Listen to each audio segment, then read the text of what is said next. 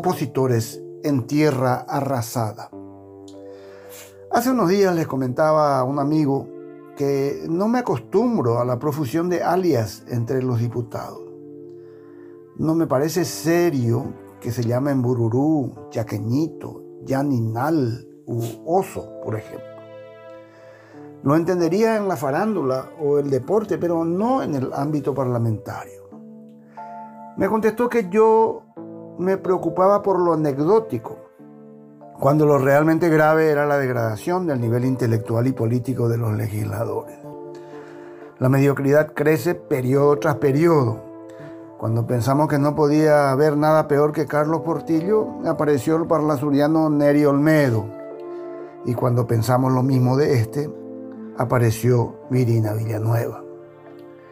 Irresistiblemente, las reflexiones de mi amigo me hicieron recordar otra anécdota ocurrida hace unos años.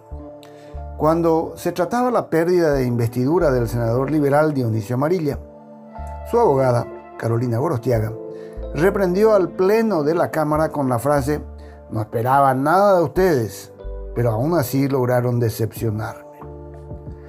Si se tiene en cuenta que se dirigía a quienes debían juzgar a su cliente, aquello no fue una buena idea. ¿La representación popular fue destrozada por el sistema electoral o es un simple espejo fiel de la sociedad? Quizá las dos afirmaciones tengan algo de verdad.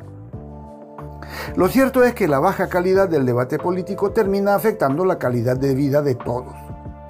Políticos incapaces de capacidad de abstracción, desprovistos de una mínima base cultural e intelectual, reducen la discusión a posiciones maniqueas, simplistas y banales.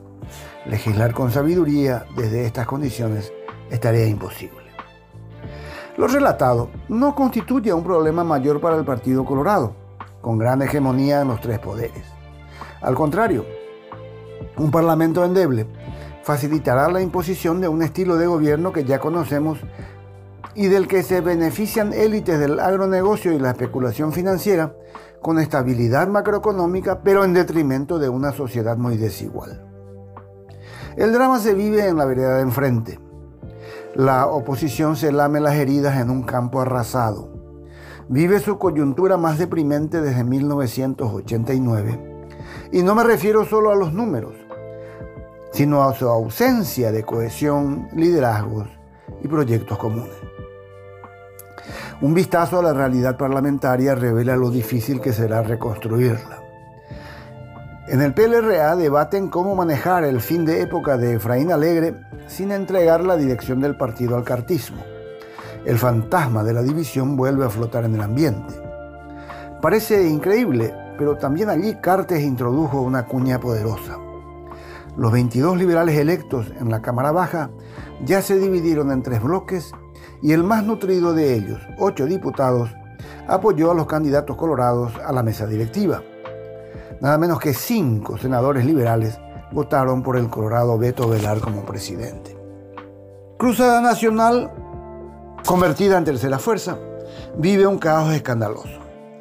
La senadora Zenaida Delgado, luego de hacerle pito catalán al puto pueblo, acudió presurosa a formar fila en el besamanos del patrón. Yaqueñito juró y fue a sentarse donde le indicó Bachi, el dueño de su pase. La senadora Yaminal renunció al partido y también se dio a la fuga el diputado Oso. Otro diputado, Miguel Martínez, se declaró independiente.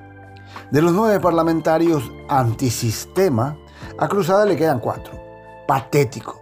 Eso no puede llamarse oposición.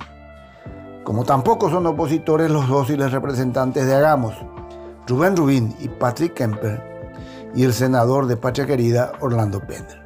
Solo queda pues un puñado de diputados y senadores agrupados en macilentas multibancadas dispuestos a enfrentar a la marea hegemónica.